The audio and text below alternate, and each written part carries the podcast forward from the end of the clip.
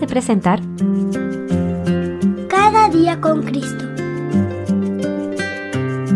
Un programa dirigido a los más pequeños de la familia de Dios y un espacio para meditar en la Biblia y aprender más sobre nuestro Señor Jesús.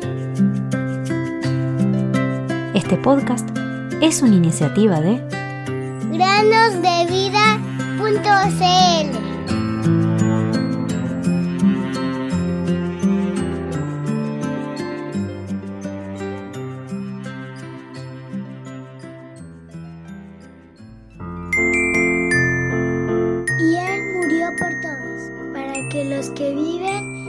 vivan para sí, sino por aquel que murió y resucitó por ellos. Según de los Corintios 5:15. Hola niños, bienvenidos un día más a meditar con nosotros la palabra de Dios. En la Biblia leemos en Proverbios capítulo 11 versículo 19 que el que persiste en la justicia alcanzará la vida, y el que va en pos del mal, su propia muerte. La historia del día de hoy se llama Una colección peligrosa. Un niño de 12 años de edad que vivía en Austria tenía un peligroso pasatiempo. En su habitación tenía 40 arañas venenosas, algunos escorpiones y una boa. Para aumentar su colección, había puesto anuncios en los periódicos y comprado los animales con sus propios ahorros. Debido a los raros juguetes de su hijo, finalmente su madre llamó a la policía. Los bomberos se encargaron de recoger estos animales. Niños, no se debe jugar con animales peligrosos. Aunque se los mantenga y alimente correctamente, siempre representan un riesgo considerable. Pero aún más peligroso es jugar con el pecado, con influencias, pensamientos y hechos pecaminosos.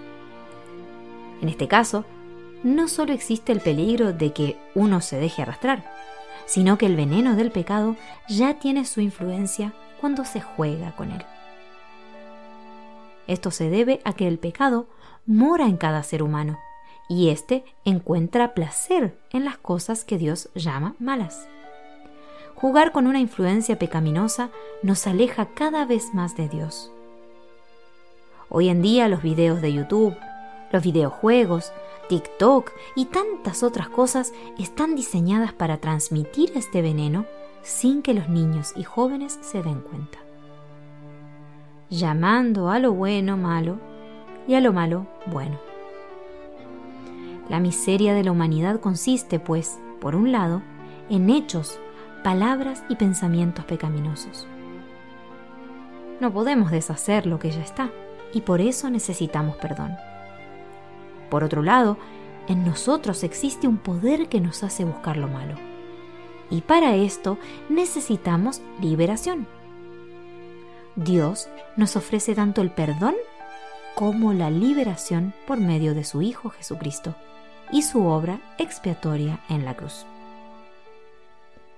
Jesús les respondió, En verdad les digo que todo el que comete pecado es esclavo del pecado.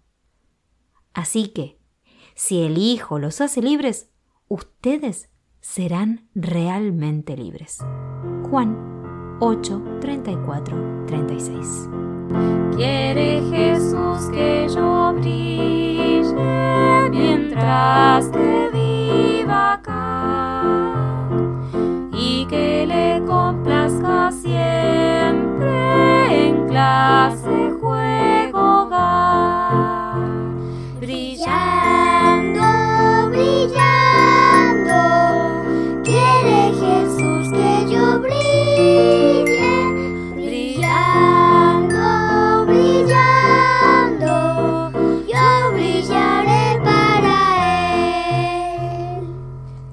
quiere Jesús que sea.